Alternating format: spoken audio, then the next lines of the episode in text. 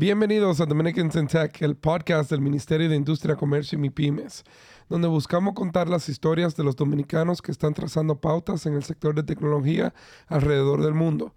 En la conversación de hoy vamos a conocer a Yulisa Ramírez, Technical Program Manager en Nest, que es la parte de Google Cloud que se enfoca en la casa.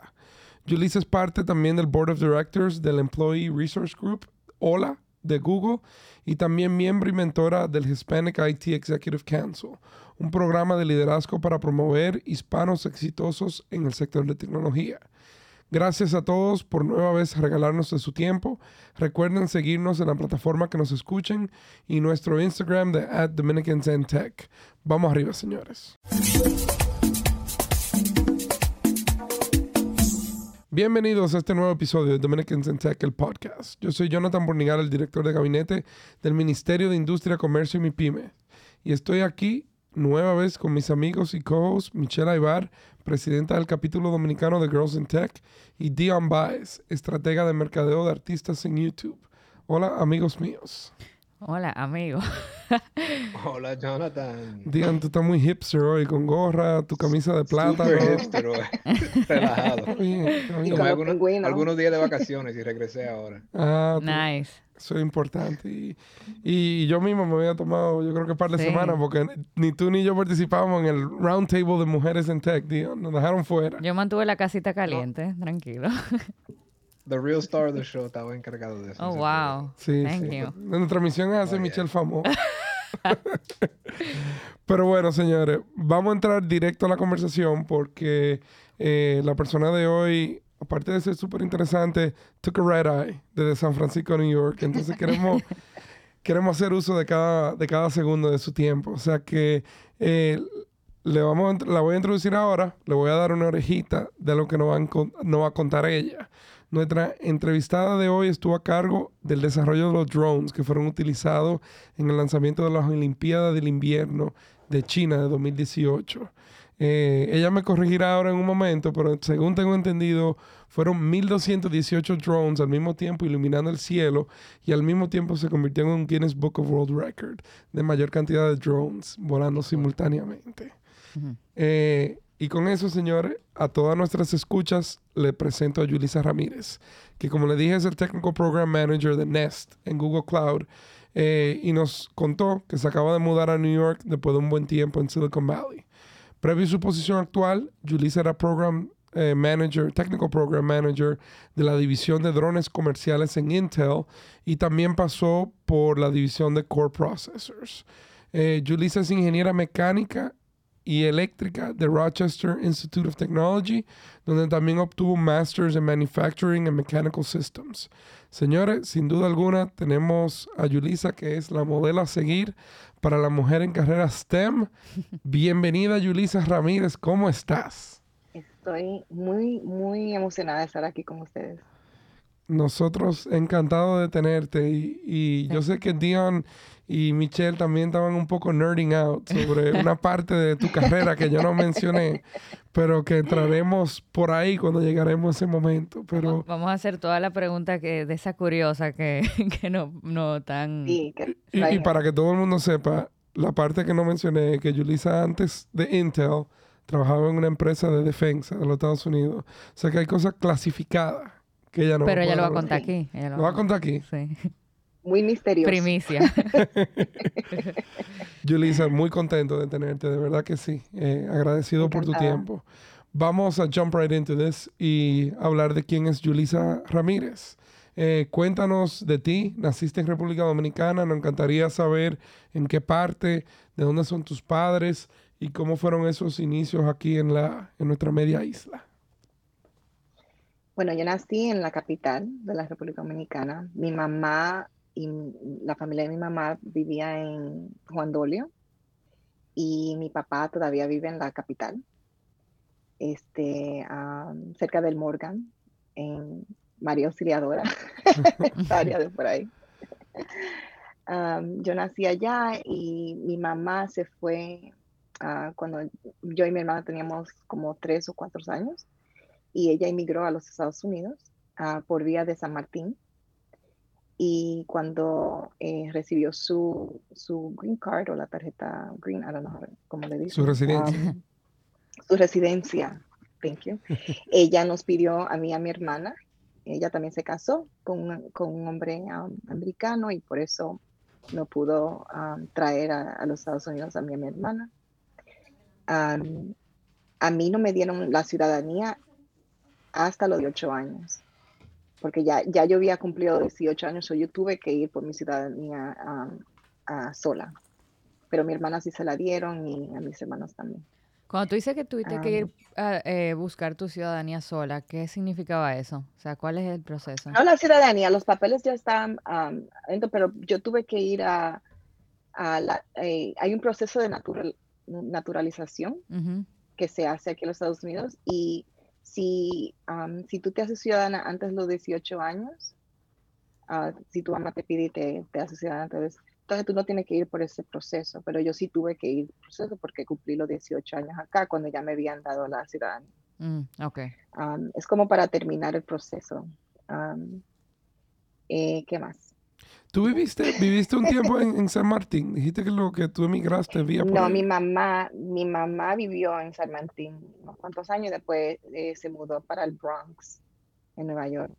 Um, y de ahí ella nos pidió a mí y a mi hermana. Yo y mi hermana nos quedamos solas um, con mi papá y mi, y mi, y mi abuela um, de, de los años, de yo- desde que yo tenía tres años hasta los nueve, años- nueve años de edad. Y yo nunca vi a mi mamá esos, Wow. esos seis, seis años. ¿Y cómo Ujú, fue? muy tú- difícil. tú- eso te iba a preguntar, ¿cómo fue eso para ti? ¿Tú te acuerdas de ese tiempo? Yo me acuerdo, sí, yo me acuerdo. Um, fue, fue muy difícil, um, you know, la- yo creo que lo importante fue que me- mi, mi papá y mi abuela me dieron mucho, mucho amor Ujú. um, y trataron lo mejor, pero uno no teniendo a su mamá que se le va de un día a otro fue súper difícil y fue algo que yo creo que me, me hizo bien fuerte cuando, cuando llegué a los Estados Unidos y, y, y yo me acuerdo el día que llegué al aeropuerto de JFK y yo nunca había visto tanta gente blanca en mi vida. Y no solamente eso, pero yo llegué en el 1995, una nevada feísima ese año. Imagínate, con, un- con unos zapatitos de charol y un vestidito rojo y con mi hermanita eh, nosotros buscando a mi mamá porque no la conocíamos. Wow. Eh, había mucho, tanto tiempo que no la, no la habíamos visto. Y no, yo y mi hermana fuimos sola en el avión con una zafata. Una zapata. Sí. una zapata. Y cuando yo llegué, yo, yo me acuerdo como que perdida. Y no sabía, yo le preguntaba a mi hermana, ¿será, ¿sería ella o sería ella? Así. Pero cuando la vi, cuando la vi de verdad, ya, ya yo supe que esta era mi mamá. Y nosotros nos fuimos y ya tú te imaginas el, eh, el abrazo y la emoción. Y ya, de ahí fuimos para el Bronx y de ahí nunca me fui. Qué increíble. ¿Tu, tu, Ya. ¿Tu hermana era menor o mayor, Yulisa? menor, menor, yo soy la mayor.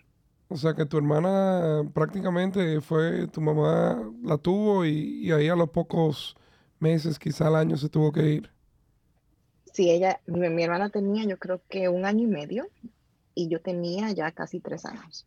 ¿Y cómo fue ese proceso de adaptación cuando tú llegaste a Nueva York? Eh, o sea, porque suena que era algo, eh, digamos, no fue, you didn't work up to it, como muchas otras personas que hemos hablado, que quizá visitaban un poco eh, y luego se mudaron. O sea, para ti yo me imagino que llegaste sola, incluso con una zafata y con tu hermana menor. Eh, Sí, cuéntanos. fue muy difícil. Ujú. Fue difícil porque el intento de mi viaje no era eh, permanente en Mm. mi mente. Era algo que nosotros íbamos a venir a visitar a mi mamá por unos cuantos meses y no íbamos para atrás, como si fueran vacaciones. ¿Eso era lo que tú pensabas o ese era...? Eso es lo que yo Ah, pensaba. Como que nunca no- nos, ex- no- nos explicaron bien la situación. Este, no sé si fue por, como para, para protegernos, pero eso fue muy difícil, porque yo, tú sabes, yo, que- yo quería irme a mi mejor amiga que vivía al lado de nosotros en, en allá en María Auxiliadora y, y you know, mis amigos de la escuela y you know, mis primos, todo eso, yo, yo extrañaba a, a mi cosa, a mi cultura, a mi gente, a lo que yo conocía. Y aquí la gente, me- yo me la, me, me- que yo no entendía el idioma, yo no, no sabía hablar inglés, pero sí aprendí súper rápido. Ya cuando mami me, me inscribió en la escuela, este, yo tuve una maestra muy buena que se llamaba eh, Laura Sánchez, y ella me, ella como que me ayudó a encontrar mi camino. Ella me empujó hacia, hacia las ciencias, las matemáticas. Ella siempre me decía lo inteligente que yo era. Ella siempre me, me ayudaba con todo. Y yo aprendí el, el idioma súper rápido en un año. Ya yo estaba en, yo fui de ESL a full time inglés. Este, Cuando tú dices Ya. que ella te empujó a- hacia las ciencias, ¿qué tipo de cosas ella hacía que, que digamos, te, te ayudaban a, a conocer mejor esas áreas? No sé si es el caso de muchas personas, pero cuando yo vine de Santo Domingo, me, me inscribieron en el tercer grado y yo eh, estaba más avanzada en las matemáticas que, el- que mis compañeros de la escuela aquí. No sé si eso es, es um, usual, pero el, el nivel donde yo estaba de matemáticas que había aprendido en Santo Domingo era más avanzado que lo que estaban haciendo acá. Mm, So ella vio y me, ella me hizo como tutora de la, de la clase, ella me daba, me dijo, me dio un trabajo eh, para que yo fuera tutora de, de- de mis compañeros en el, el verano y cosas así. No era como que, here, tú eres tan inteligente, vete, sé, you know, una ma- un mathematician, pero sí era como, um, déjame apoyarte, yo sé que tú tienes un talento en esto, déjame apoyarte en eso. mm, Y ella sí me enseñaba de esa manera.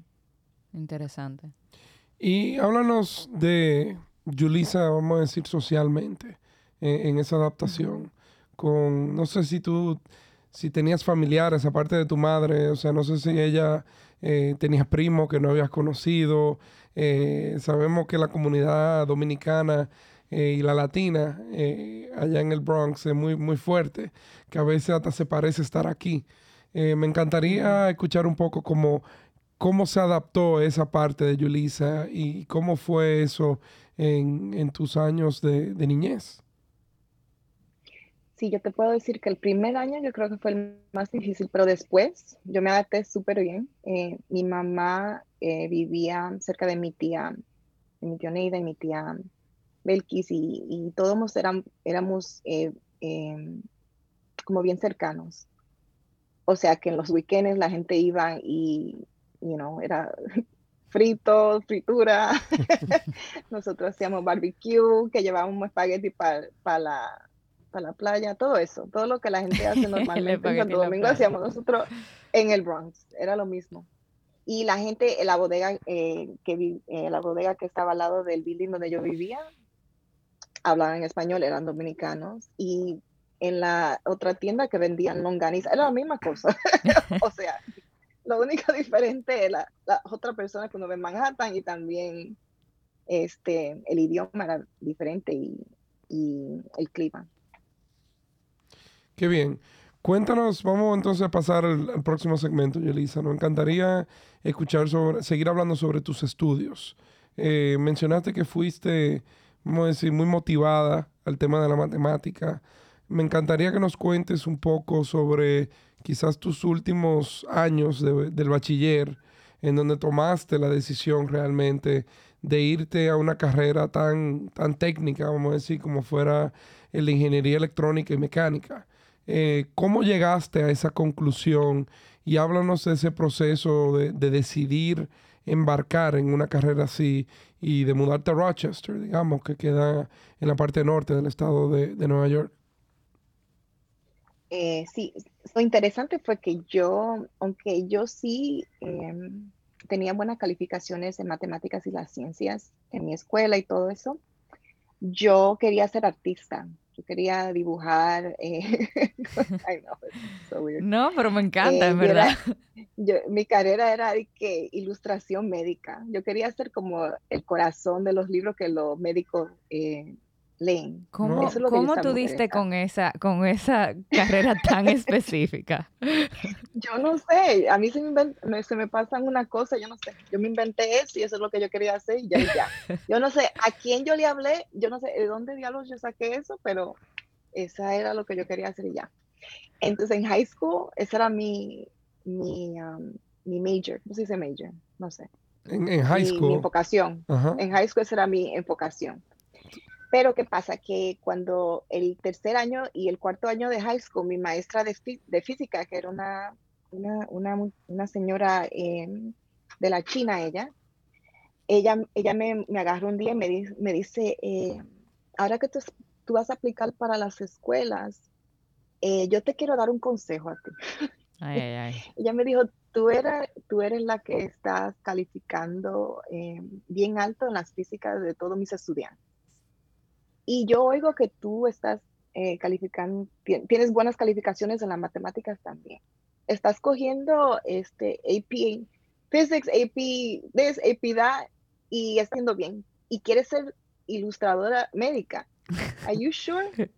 yo le dije, pero que I don't know what else to be, like no sé qué, no sé qué otras opciones tenga, porque yo era, nadie en mi familia había ido a la college, Ujú. Nadie, yo no sabía de Ivy League schools, yo sabía de Fordham University porque estaba, yo vivía cerca de de Fordham, pero yo no quería ir para Fordham University cerca de mi mamá, o sea que, I, I was like, no, yo no, yo no sé, yo no, no sé qué otra carrera se me ocurriría hacer.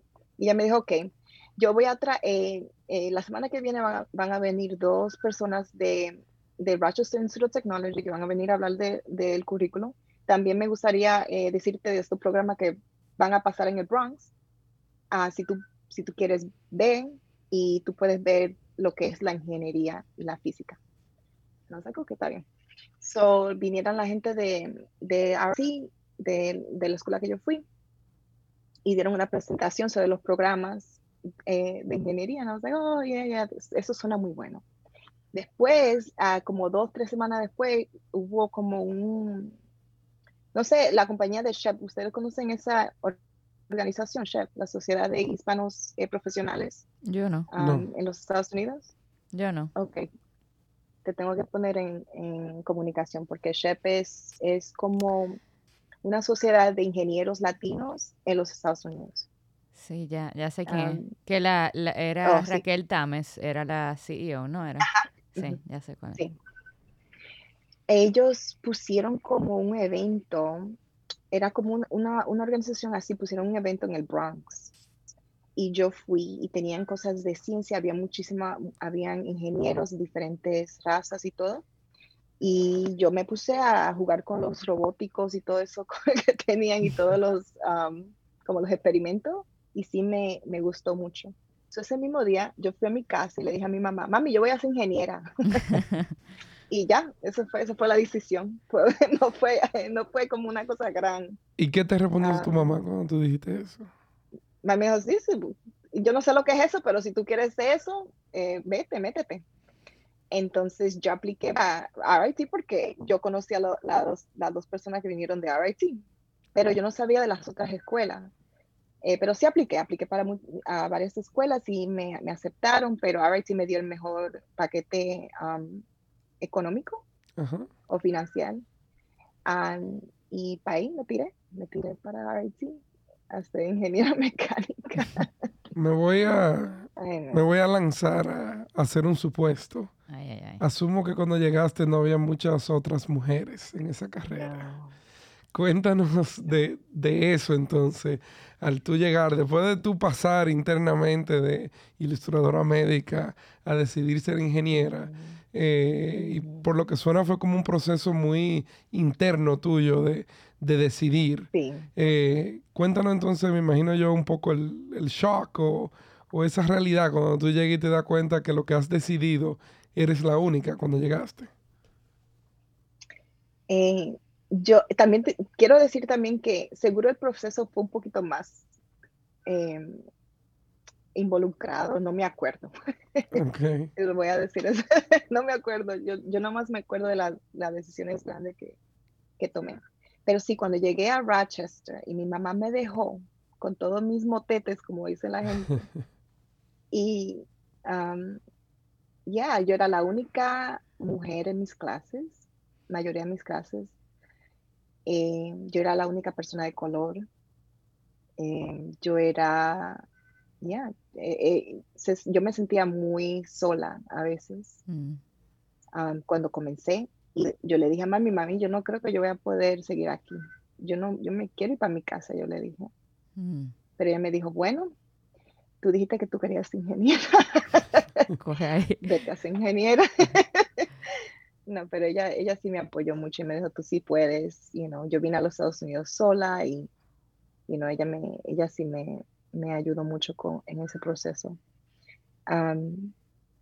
pero yo lo que sí encontré fueron organizaciones como LASA, que es el, Latin American Student Association, la Asociación de Estudiantes Latinoamericanos. Eh, también encontré, hay una, un que se llama HOP, que es para, le, ayudan a, gente ya de, que son latinos o minorías en diferentes escuelas. Encontré latinos, eh, encontré el, el, restaurante dominicano. Eso, eso fue muy importante. también mi, ya, también mi sorority, no sé cómo se dice sorority en español. Creo que se dice sororidad, ¿no? Eh, ¿Cuál, cuál tú crees, por qué tú crees que es importante o por qué tú crees que eso tiene tanto impacto el nosotros encontrar a gente que, o sea, un lugar donde pertenecemos? Porque entiendo que eso fue gran una, una de las razones por la cual pudiste terminar. O sea, ¿por qué tú crees que eso es tan importante? Porque si tú no te ves, eh, like if you can't see it, you can't be it. Eh, mm es difícil uno sentarse en una clase donde una persona que no se parece a ti, no tiene eh, los, la misma, el mismo, los mismos valores que tú tienes, eh, que te está tratando de enseñar algo, no teniendo en cuenta eh, cómo tú puedes, cómo tú aprendes, por tu, tú me entiendes, como por tu, tu, background. personas que no te entienden. y como no te ves en esas personas que ya son profesionales, eso eh, hace algo bien negativo a tu autoestima. Tú piensas como que tú, como nadie ha llegado allá, que tú no lo puedes hacer tampoco. Sí. Eh, hay veces que o, tú tienes dos opciones, o eso te motiva o te demotiva. Y muchas veces cuando uno es mujer y, no hay ese apoyo, la, la, you know, la, la, answer es de motivación. Claro. La, respuesta es de motivación. Sí. Ah, yo fui muy dichosa que mi respuesta fue motivación. Qué bueno. Eh, entiendo yo, Yulisa, que estudiaste, vamos a decir, la ingeniería electrónica, mecánica, eh, y decidiste seguir directo a una maestría. ¿Qué, qué, te motivó a continuar estudiando antes de, empezar, vamos a decir, a, tener experiencia profesional? Bueno, yo hice mi último, eh, mi último semestre, lo hice en España, donde yo trabajé en una, una compañía de tecnología allá. Y cuando yo estaba en España fue en el año 2009, cuando ya había pasado el, el recession. Entonces yo estaba hablando con muchos de, mis compañeros y, gente que se había graduado no había encontrado trabajo y estaba viviendo con sus padres o pasando mal, mal tiempo. Entonces yo, yo pensé que mi opción era irme a mi casa y tratar de conseguir un trabajo o seguir mi educación um, en lo que se mejoraba en, como el plano tecnológico. Um, y yo creo que yo, yo no, estaba, no estaba lista para, para comenzar una carrera en electromecánica. otra cosa que cuando yo hice mi internships en, en, en, mi, en mi, escuela, con diferentes compañías en Rochester, yo me di cuenta que yo quería hacer, eh, quería entrar en la área de manufacturing, de, de, fab, de fabricación. Y yo quería entender un poquito más de eso, de esa área, y por eso me metí en Manufacturing and Mechanical Systems. Esto fue como una manera de aprender una cosa diferente y también de, evitar eh, no, you know, estar sentado en mi casa por un año buscando trabajo eh, y hacer lo mejor del tiempo que yo tenía. Ujú, Me encanta. Wow. Eh, entonces, duraste hasta el 2011, entiendo yo, en esa maestría. Ya a 2011 se había medio recuperado ya toda la economía, better job market. eh, Y entremos en la parte que Michelle y Dion se mueren por hablar. Conseguiste un trabajo. Eh, un trabajo súper secreto, me imagino. Sí. Eh, Northrop Grumman. Did I say it right? I think so. ¿Eh? Yes, you did. Good. Como job. manufacturing engineer en el Missile Launch Tube. ¿Qué es eso? Y- Lisa Ramírez, que suena tan misterioso. Y chulo. Y- ¿Cómo yo explico esto? En- ¿Cómo, en, cómo encontraste este trabajo? Ah, Esa es una buena pregunta. ¿Cómo, cómo, te encontraron a ti? Esto fue Ahí, como algo de la CIA. es Como en el Eso. subway, que parado uno al lado del otro. Soy yo cuando me gradué de, de RIT. um, el que sabe de, de Rochester sabe que está frío y, y uno no puede vivir ahí. O, o sea, es como un iglú en el invierno. Y yo me quería mudar para California. So, como todas las decisiones que yo tomo de un día para otro, yo y mi novio, a ese tiempo, ahora es- él es mi esposo, agarramos nuestros motetes y nos fuimos para California. Eso fue como una decisión así. Este, entonces, él ya había conseguido trabajo con Intel en Santa Clara, pero Intel me dio una oferta a mí en Phoenix, Arizona. Entonces yo dije, bueno, es más fácil para mí conseguir un trabajo que conseguir un buen hombre. O sea, yo en cualquier lugar consigo trabajo. Entonces yo le di un año a él y yo le dije, si en un año yo no consigo un trabajo que me guste mucho, entonces me voy. Ah, entonces sí, pues llegué a la área de la bahía con, con mi novio, ahora mi esposo. Eh, y en dos meses ya yo apliqué, yo apliqué para ese trabajo, alguien me recomendó también, una, eh, una persona que ya trabajaba, ya era parte de RIT, me recomendó. Y el mismo día me dieron el trabajo y ya a la semana ya estaba yo trabajando ahí con, con todas esas personas interesantes. Y cuéntanos, cuéntanos qué hace la compañía. ¿Y qué tú cuál hacías? era el trabajo que, que al cual solicitaste. y? Bueno, el, el campo de Sunnyvale, de Northrop Grumman, eh, ellos se, ellos se, um, ellos hacen cos- una cosa que se llama ballistics y launch tubes. Los ballistics son, em, um, ¿cómo le digo? How do you say Ballistics. the- the- A ver, voy a buscar Google missiles? How do you Translate. say missiles? Misiles. Misiles. in- in- Misiles. Ok, los misiles. So, los launch tubes son la cosa que ah, ayuda a que el misil o los misiles salgan del submarino you know, y Wow. bombeen el otro submarino o bombeen you know, la tierra. Es como la, la, la proyección. el- el- en donde Exacto, el- eso es lo que ayuda. el Hay una, una técnica muy específica para poder hacer eso, que es ser, eh, es como del tamaño de un, de un edificio, el, el, el launch tube. Wow. Un misil a veces de ese tamaño, sí, era grandísimo. Am, bueno, un, ed- un edificio chiquito, pero un edificio. Eh, ya, eh, entonces para yo, para yo eh, obtener ese trabajo, yo tuve que hacer eh, mucho training que era bien interesante. Uno de esos era, eh, ok, Diane, ayúdame aquí, Confined Space Training. How do you say that? Um, entrenamiento en ¿Cómo? espacio confinado. Tenía que aprender a estar en un submarino, me boom, imagino. Dale. Pero, pero me imagino que e- esto fue un trabajo que estaba en el internet. Eso no Sí, estaba en sí, internet, ¿verdad? sí, Como pero el no me-. Pero el trabajo era Manufacturing Engineer 2. ajá. pero no por- te dijeron cuál. Y cuál- cuando cuál- yo llegué, no, entonces Ah. también para yo tener ese trabajo, ellos me hicieron un very deep dive, ¿ok? Entre mi vida entera. Wow. Ellos llamaron a mi roommate de college, que llamaron a una tía mía, yo creo. Llamaron a, a- ellos hicieron todo, o sea, todo lo Te mío. chequearon la Yo computadora, dar todo. mi pasaporte de Santo Domingo, el pasaporte, americano, todo, todo, todo. Seguro todavía me están oyendo, ¿no? Sí, por favor, Mira, denle follow. era- Si nos están escuchando de Northrop Government, remember, follow o subscribe, donde sea que nos estén oyendo, aunque sea en el bugged camera. No, pero era, era tan como eh, ¿cómo se dice eso? Like, Imagino que era surreal. Pero, pero una Yeah, pregunta. that- tú- que si yo ni podía entrar con mi teléfono. Yo no podía entrar con mi teléfono de hablar. Yo tenía que darle el teléfono afuera, entrar a la compañía, trabajar, salir y después agarrar mi teléfono del... te, te- te tengo una pregunta. Tú dices que cuando solicitaste el empleo era, eh, o sea, ingeniera del tube.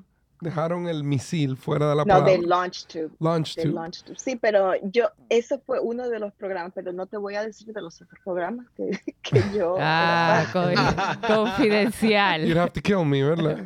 I don't have to kill you, pero I'm not going to jail for you. No, pero te iba a fabrican preguntar. Eso se llama NDA. Y, y fabrican drones también, ¿verdad? Drones en esa empresa. Bueno, no sé, yo sé yo Oh. creo que sí. Uh, te esquivaron ahí, Dios.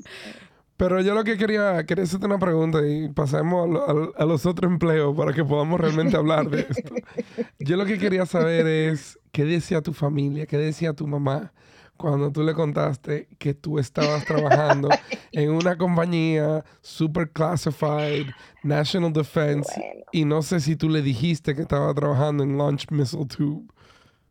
Yo le traté de explicar muchas veces, pero que mami como que ella todavía no sabe lo que yo hago. Así, así yo le estaba eh, explicando a mi, you know, a mi, a mi suegra. Ella me dice, ¿qué es lo que tú haces ahí? Porque tú como que te metes en meetings y que esto y que lo otro, y yo no sé lo que tú haces. Ellas inventan cosas. Yo no creo que ellas pueden como...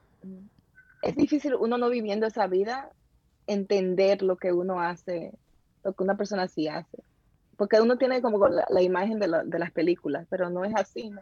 Ah, ¿cómo es entonces? Papeles, tú. muchos papeles. No, Yo, yo no sido ella y sé. le pongo como The Hunt for Red October y cuando sale un misil. That's it. That's what I do. But you know what, there were moments, vamos a suponer que hubieron momentos bien intensos en ese trabajo, que yo estaba sentada como con muchos generales, ya. Bueno, señores, let's go on to the non-classified things. Eh, no queremos... Esto es Dominicans in Tech. No queremos que Julissa acabe como Dominican in Jail. Eh, Exacto. Eh, duraste un año y un mes allá en esa compañía, vamos a llamarla. eh, y decidiste saltar después a Intel, ya en el Bay Area. Yes. no en, en Phoenix. Eh, cuéntanos de eso entonces, esa transición, ¿qué te motivó irte después de un año eh, en esa compañía que, que era, vamos a decir, tan interesante como Northrop? Eh, ¿Cómo fue esa transición? Y cuéntanos entonces cuál fue el trabajo que conseguiste en Intel. Bueno, yo me di cuenta eh, trabajando ahí que no quería trabajar con tecnologías que podrían herir a, a personas. Esa yo era una pregunta que yo quería- tenía. ajá.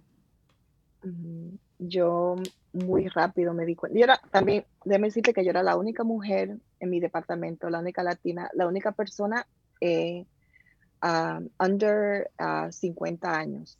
Menos de Wow. 50 Todos años. Tú eres la única colleagues- persona menos de Yeah, 50 años. en mi equipo, en mi, like, en mi grupo. Ajá.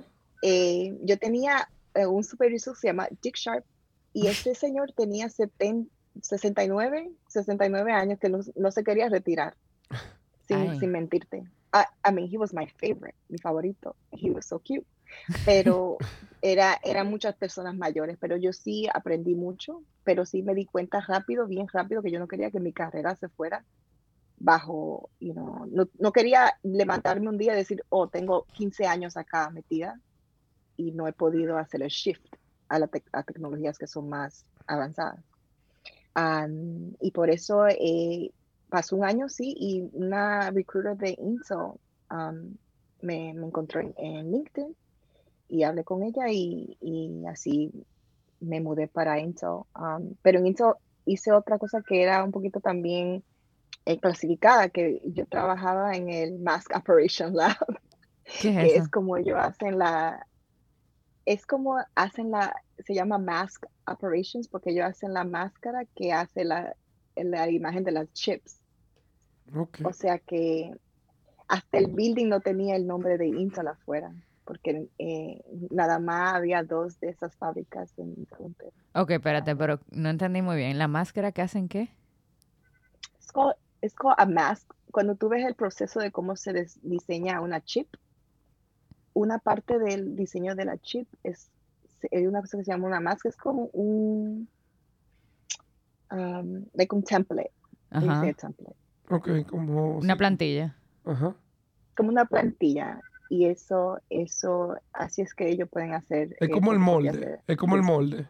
Como el molde, como el molde. sí. Ok, claro, que si tú tienes Pero eso es, ya tú es- sabes pero más es o menos. IP, es, Claro. ajá, exacto. Sí, yo me imagino que el- el- la primera parte de tu entrevista, can you keep it secret? Bueno, Bueno. sí. bueno vamos a moverla para la parte más confidencial de la empresa.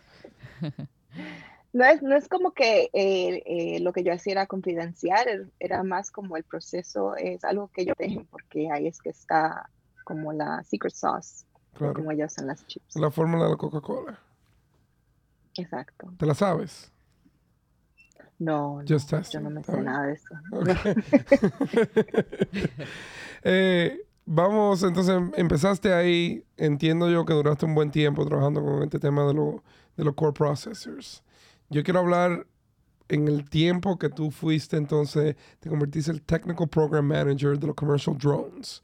En Eso es lo que Jonathan quiere. que Claro, eso es lo que yo quiero hablar. Ya ustedes, you guys nerded Eso es lo más with interesante. Eh, cuéntanos de esa oportunidad. Eh, cuéntanos también, dar un poco de contexto, porque entiendo yo que fue en enero de 2017. Yo no sé si los drones ya eran tan, vamos a decir, mainstream como son hoy. Eh, cuéntanos un poco de eso, Yulisa.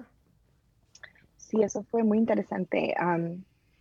Eh, esa fue la primera vez que yo trabajé para una mujer eh, excelente, excelente boss, una mujer eh, latina. Se llamaba Joanne Tafoya, amazing. Am, esa, ese trabajo, ah, los drones todavía em, estaban, ya yo, ya, ¿cómo te digo? Ya ellos habían trabajado con compañías como Disney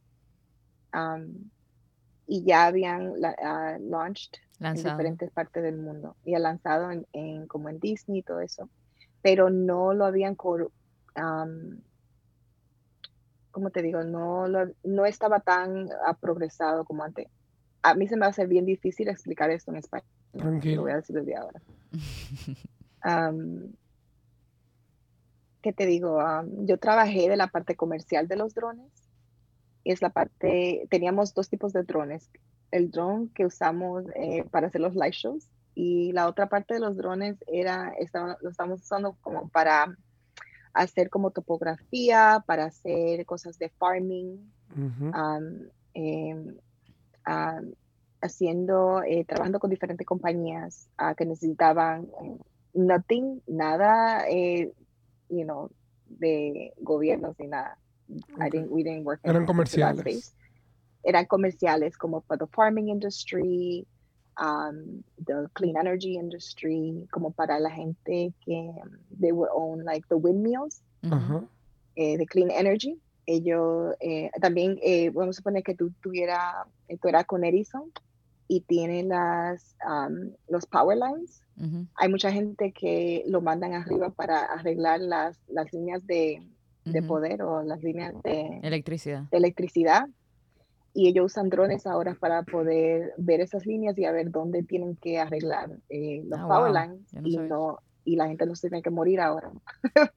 Entonces, los drones nosotros se especializaban en eso, cogiendo imágenes y dando, dando reportes para diferentes compañías. Um, yeah, so that was what I worked on. I worked, la- las dos um, fábricas estaban en, en Alemania y yeah, ¿Y cuál era, yo eh, trabajaba en cuál era tu rol ahí?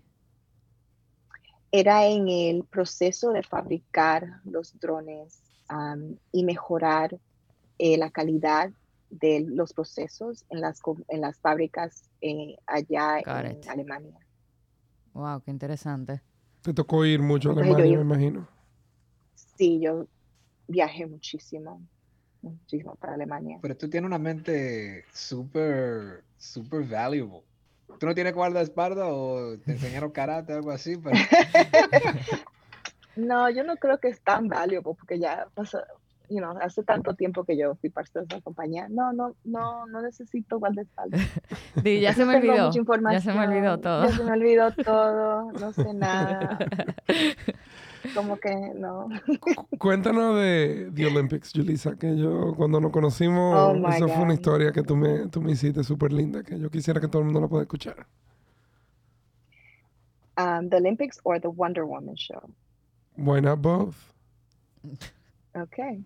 So, una de las experiencias más positivas que yo tuve en mi carrera fue cuando nosotros hicimos el, el live show de, de La Mujer Maravilla, eh, de la película que salió de, de nueva, um, 1984 Wonder Woman. Um, tuvimos la oportunidad de ir a Los Ángeles y hacer un drone show um, con solamente mujeres que pusieron el drone show. Um, y fue un equipo de toditas las muchachas éramos ingenieras y arreglamos los drones, ah, los lanzamos, ah, hicimos el- todo el light- todo varas. Wow, Am, esto me emociona y tanto. También, sí, eso fue como súper emocionante. Am, you know, el show, el show, am, algo como que me, me dio, le, le- como que le da a uno como escalofríos. Era algo eh, que nunca se me va a olvidar. Y yo tengo un video que se, se lo voy a mandar a ustedes que es muy interesante. Si te pregunta si está en. YouTube or anything, mándanos el link so we can put it on the show yeah, notes. te- Para ponerlo en lo los a show notes y las escucha ahí pueden entonces entrar y, y verlo.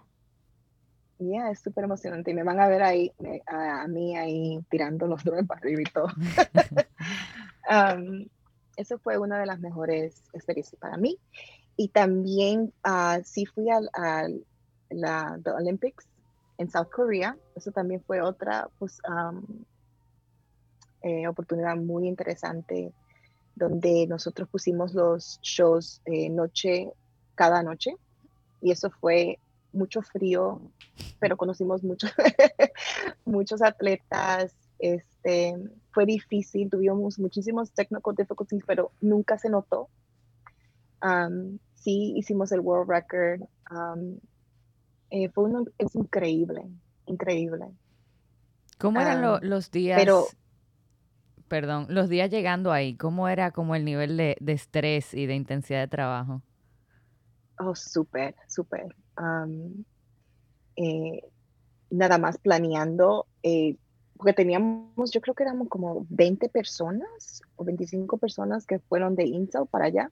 Y hasta el CEO de Intel, vi que ah, at the time fue.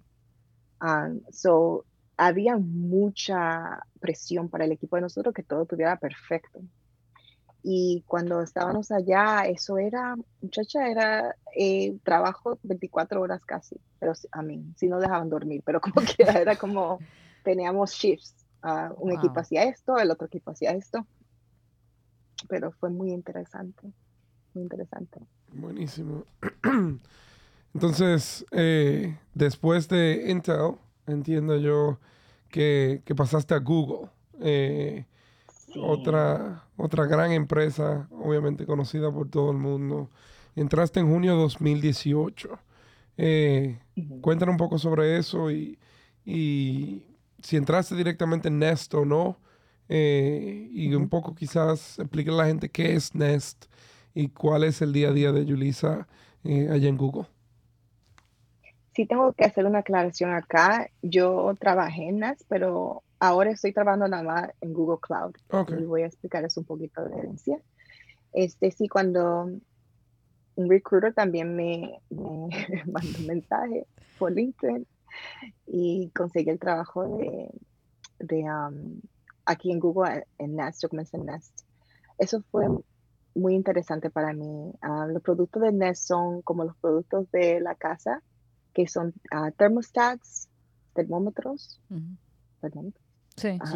Am, eh, tiene que ver con lo Google Home, que viene siendo em, una, como una iPad, casi 20, Ujú. o como, ¿cómo se dice? Una, Una consola. una- ajá. ¿Por qué no lo explicas tú mejor? que yo soy, yo soy usuario de, de todo el Nest Family. Yo creo que yo Sí, tengo todos los productos. exacto. tú- ¿por, qué no lo, expl- por qué no lo explicas tú en español? Yo te lo digo en inglés, tú me lo explicas en español. Dale, dale, yo, son yo traduzco. Nada. Son like, these are products that are for smart homes, para que tu casa sea inteligente. Claro. O sea, te dicen eh, cuáles son las temperaturas de tu casa, la puedes, eh, automáticamente se ajusta a que te salve um, energía. Um, yo trabajé en ese producto especialmente. También trabajé en um, el uh, the audio um, speakers Ujú. um, y ya, diferentes cosas. Bueno. ¿Cuáles productos tú tienes, Jonathan? Yo tengo la cámara. Tengo la cámara con facial Oh, la cámara también. y la cámara con facial recognition, que es muy bueno, porque me dice cuando alguien que no está autorizado Ajá. entra a mi casa. Ah, muy cool. Me llega un push notification. Entonces yo sé si hay alguien como que está dando un mantenimiento en mi casa, yo estoy al tanto. Ah, me gusta. Eh, ¿Qué más? Hay un, un detector de CO2, yo creo que también, por si hay un escape de gas. Eh, Sí, eso es muy bueno. Mira, tú puedes recomendar a Jonathan para Sí. Porque Y tienen un Power timbre inteligente, Ya ¿no? Es que, pero fue comprado, no fue ring.com que ustedes compraron y... No, No. no, fue Ring.com. I'm sorry, no. that's Amazon. Yo trabajé. no, ey, ey, ey. Eso es lo que No, pasa yo cuando tú pones el que trabajé. no trabaja ya a hacer el cuento. Que ya, ya, no te voy a, no. Yo trabajé, yo trabajé en el timbre y también en la cámara. Esos fueron dos de mis últimos productos antes de yo hacer mi transición. Qué bien. Um, pero sí, un equipo muy, ah, están como el trabajar para Google es, y Dian te puede decir, es, es, um, no, es no es solamente interesante, pero es, es exciting, es un lugar que me ha dado mucha alegría a mí. se nota Eh, cuando tú estás hablando de Google, sí. se te nota que te, que te gusta. Sí, me gusta la, la gente, me gustan la- las oportunidades, me gustan los productos y también me gusta eh, como la compañía se presenta a cosas, a causas sociales. Mm. Y también me gusta la dirección que está tomando el, eh, los que están tomando los líderes de la compañía. Y por eso que se hace un lugar para que me gusta a mí trabajar, me gusta, me gusta estar acá. Um, yo hice una transición de Nest. um, yo fui la Engineering Program Manager para eso- esos dos productos de, de la cámara. Y um, después comencé en Google Cloud Hardware Systems. So ahora yo trabajo con eh, los sistemas que hacen que el Google, lo que llamamos Google, funcione. Oh, wow. O sea, las supercomputers. Yo trabajo con Machine Learning Computers en los data centers. wow. Y mi trabajo es ah, mantener la calidad de estos productos y para que, you know, el Google Cloud siga creciendo. Digan, tan- qué tan grande- básicamente ya el cerebro de Google, o sea que we do need bodyguards. Ah, no, yo no soy el, yo no soy el cerebro Bueno, de tú Google, cuidas el cerebro de Google, o sea que... Es Yo verdad. ayudo al cerebro de, de Google. Yo ayudo al cerebro de Google. ¿Qué tan grande es el data center? Él, hay muchos data centers. En el que tú son trabajas. dependiendo. Bueno, yo no trabajo en el data center, como yo soy technical program manager. Yo sí voy. um, mi, mi, mi trabajo es como más eh, estrate- de estrategia Ok, ok. y de manejamiento um, del producto. Yo no tengo que estar ahí físicamente haciendo los cambios y arreglando las cosas. Got it. Lo Los data centers no, los centers no están eh, adentro de montañas y cosas así. Bueno, yo fui a uno en Atlanta y no estaba en, en una montaña. Ok. Y actually hay uno cerca, bueno, dame que callarme. Pero Ay, otra vez. A Yulisa la vamos a tener que traer... A Yulisa la vamos a tener que traer Dominican Syntec? Happy Hour Edition para que se le, se le suelte la lengua un ching. Ah, Y la ponemos a firmar algo. Yo nunca, nunca me di cuenta que todos los productos que yo trabajo son como que Private. secretos de una manera. Yo me di cuenta. Oh, de-. yo me di cuenta. Lo que queremos saber dónde no está, dónde está almacenado el YouTube Music, especialmente en latinos, donde trabaja Dion. No We need some leverage on Dion. no tengo ni idea. That's Qué the cool risa. thing about Google's data, que nadie sabe dónde está nada. Y lo hacen así, de una manera. So, data is very safe, because I don't even know where it is. Well, that's good to know. Sí. Yeah. No, nobody knows anything. Exacto. Yeah. No, The nadie robots, sabe nada. the robots are going to take over soon enough. Créelo, porque sí. Ay, mi madre. No, pero es verdad, Google sí protege la, la, la data. Súper, hace un trabajo súper. Qué bien. Yulisa, yo quiero hacer un último segmento. Eh, tú mencionaste que la compañía hace mucho sobre causas sociales you're part of the board de OLA, el Employee Resource Group de los latinos allá en, en, Google. Eh, si algo yo como que he aprendido un poco es que eh, aquí en República Dominicana se conoce muy poco lo que es un ERG. Incluso yo creo que la primera persona que habló de un ERG en el podcast, yo tuve que buscar lo que eran las siglas para entenderlo mejor.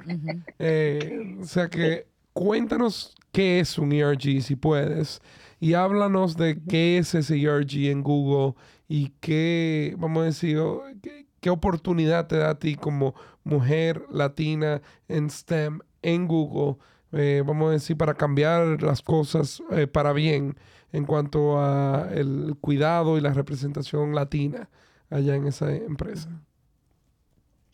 Bueno, ERG es como un grupo de empleados que utilizan los recursos de la compañía para ayudar a que los números, por ejemplo, en, el caso de Hola, que es el ERG de los latinos en, Google, que nosotros seamos representados en diferentes causas, que ayudamos a que el latino que sea parte de Google se sienta en casa y que se sienta apoyado. También ayudamos con no solamente representación, pero también eh, con la progresión de la carrera de latinos eh, yo acabo de terminar mi segundo año en, en Hola, pero soy la nueva eh, manejadora, manejadora de programas de el LLC, que viene siendo el NX Leadership Council que viene siendo la gente más alta de nivel en Google, que son latinos, y ellos tienen un council que ayudan a el ERG de Hola. O sea, viene siendo como los ejecutivos eh, que son latinos, tienen propio eh, como ministerio y ellos ayudan al grupo de empleados y ellos son la voz de nosotros para eh, los CEOs y los ejecutivos. Ah, qué interesante. ¿Y, ah, eso sí es muy interesante. Sí, coge. ¿Qué, o sea, que eso te iba a decir, ¿qué rol juega el ERG, vamos a decir, la toma de decisiones? O sea, hay un, o sea, como, como upper management, aparte de, me imagino que el grupo es un grupo de afinidad, muchos de los empleados eh, hablan sobre situaciones que están teniendo, eh, ideas de cómo mejora, pero cómo la gerencia y el upper management eh, convierte estos temas que pueden salir en los grupos en, acciones?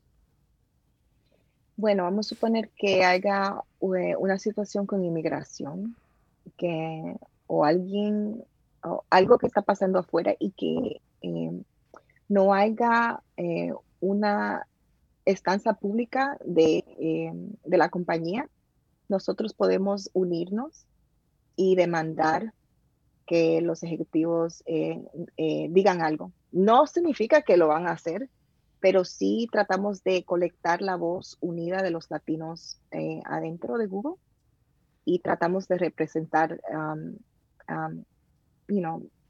la voz de los latinos también afuera de Google, para que Google tome decisiones que sí ayudan a los latinos. Por ejemplo, una cosa que fue muy interesante, nosotros tenemos algo que se llama inclusión de productos. ¿verdad? Y em, cuando pasó la cosa de COVID, mucha de la información de, de, COVID, del virus de COVID, no estaba disponible en español mm. en las páginas de Google. Y el grupo de nosotros, entre Hola, eh, un, hizo como un proyecto eh, donde sí ayudaron a que todo estuviera en español también, you know, hay cosas que pasan en diferentes países que necesitan ayuda de una manera u otra. También fuimos a Puerto Rico, yo creo que fue a Puerto Rico hace unos cuantos años, a ayudar con, con, lo que pasó allá. Con María. y las tormentas. Exacto. O sea que depende de diferentes También hay programas que estamos haciendo adentro de Google para poder avanzar a latinos que están como toqueados en su carrera. Mm. Um, so, depende, muchas cosas diferentes. O sea, otra cosa que pasó que Dion te puede decir que cuando pasó Black Lives Matter, um, Black Lives Matter, um, no hubo una representación de los latinos que se consideran afro-latinos eh, adentro de Hola. Y eso fue una conversación grandísima, hasta el punto que nosotros eh, creamos nuestro propio grupo que se llama eh, Afro-Latinos, Afro en Google. Y ahora tenemos un lugar donde podemos tener conversaciones ah, sobre la identidad y lo que significa para nosotros vivir en esa intersección de raza y cultura. Wow. Esos son como diferentes cosas que nosotros tratamos de, hacer. También hay Latinas A, que es un grupo nada más de todas las latinas en Google. y tenemos nuestra propia conferencia, porque ¿por qué no? Y, y, nos apoyamos y es, es padre. Hay muchos dominicanos en, en Google. Tenemos un grupo que se llama Dominicanos en San Francisco. También tenemos el grupo de dominicanos. Dice que los dominicanos se pegan en todo, pero sí hay yo creo que sí hay bastante dominicanos. Este, no sé si hay mucho acá en, en Nueva York. Diane sabe más que yo, pero, pero sí, hay, no hay mucho. No es que hay, hay muchos de nosotros, pero hay, yo conozco unos cuantos. Y en Boston. Un shout out a nuestra amiga ah, Claritza. Eh, tenemos que dar un shout out a Claritza, que fue nuestra first Googler aquí en Dominicans in Tech. Sí. There you go. Bueno, eh, súper interesante, Yulisa, la conversación contigo. Y si es por nosotros, seguimos, llega Happy Hour, te damos un par de tragos, a ver si empieza a dar un cuanto secreto de Estado. Pero como todo lo bueno, eh, eh, good things come to an end. y el último segmento que tenemos, eh, o el penúltimo antes del mensaje de despedida de Julissa Ramírez, eh, es el de Rapid Fire. Rapid Fire. Brought to you by Nest hoy día, by Google Cloud. By YouTube. Eh, entonces, take it away, Mitch. Ok, bueno, yo creo que ya tú sabes cómo funciona esto. Eh, yo te voy a hacer cuatro o cinco preguntitas y tú contestas lo primero que te venga a la cabeza. They're super easy. Okay, I'm ready. eh, persona que admiras y por qué. A mi mamá, mm. por ser tan valiente y una pionera. Love it. Lugar favorito en República Dominicana. Juan Dolio. Juan Dolio. He represents. Eh, eh, cuando sale el, podcast, Jonathan se lo va a mandar a todo el mundo en Juan Dolio. claro que sí. Juan Dolio News. Uh, exacto. Ok, East Coast or West Coast? Oh. Wow. East Coast. Ok. Um, Equipo de pelota, si la sigues. Aquí. Bueno, a mí me gustan los Yankees. Why? Why is she not a Mets Because fan? I'm from the Bronx. Hello, I'm from the Bronx. I'm not from Queens. y finalmente, un consejo que recuerdes. Ay, no, me lo sé en inglés. Dale. Uh, comfort zone. comfort zone is a beautiful place, but nothing ever grows there. Wow. Eh, la zona de confort es un lugar muy lindo, pero nada crece ahí. Algo así. Estoy totalmente de acuerdo con eso. Sí. Eh, Tengo otro también. Dale. You gotta be comfortable with being uncomfortable. I like that. Otra cosa que mucha gente tiene que aprender. Eh, Yo creo que ese es Bernie Brown, ¿no? Oh. Y es verdad, porque la, la, gente, cuando uno se siente incómodo, uno quizás lo que quiere es como esconderse. Yo creo que ese sentimiento es lo que debe dar, darse cuenta uno, que uno está en una zona de oportunidad. Y que you're doing something new. Exacto. Tú te sientes incómodo porque no, porque desconoces eh, dónde estás. So there's, hay un cambio. que estás aprendiendo. Exacto. Totalmente. eh, Julissa, last thing.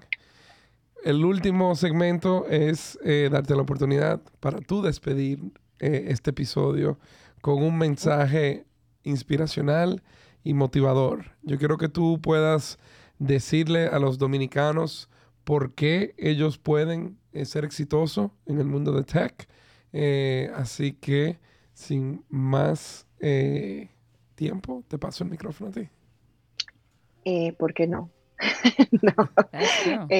yo creo que mucha gente no sabe que hay muchas, hay, muchas oportunidades, pero también hay muchas personas que están ready para apoyar a, a nuestra gente más de nosotros que están en este sector de tecnología, lo mejor y lo más fácil que se van a hacer para más personas. O sea, que si tú entras, le vas a dar el, el camino a otra persona también que entre. Así que tírate. ¿Por qué no? Láncense, mi gente, láncense. Eh, como dice Yulisa, hay un mundo de dominicanos porque estamos alrededor del mundo listos para apoyarnos a todos. O sea que, eh, señores, gracias por acompañarnos en este nuevo episodio de Dominicans in Tech. Gracias, Yulisa, por tu tiempo. La verdad que ha sido muy encantador conocerte, eh, muy misterioso también. Quizá vamos a poner un, fantasmita en, el arte. Eh, pero bueno, señores, eh, gracias de verdad por acompañarnos. Les recordamos que esto es una iniciativa del Ministerio de Industria, Comercio y MIPIMES para contar historias inspiradoras de los dominicanos que están abriendo paso en la industria de tecnología alrededor del mundo. Gracias a todo el equipo que hace posible este podcast, Pitahaya Studios, así como la Dirección de Comunicación del Ministerio de Industria, Comercio y MIPIMES. Recuerda que puedes escucharnos a través de Spotify, Apple Podcasts y YouTube y seguirnos en nuestras redes sociales, arroba Dominicans Hasta el próximo episodio, señores. Gracias.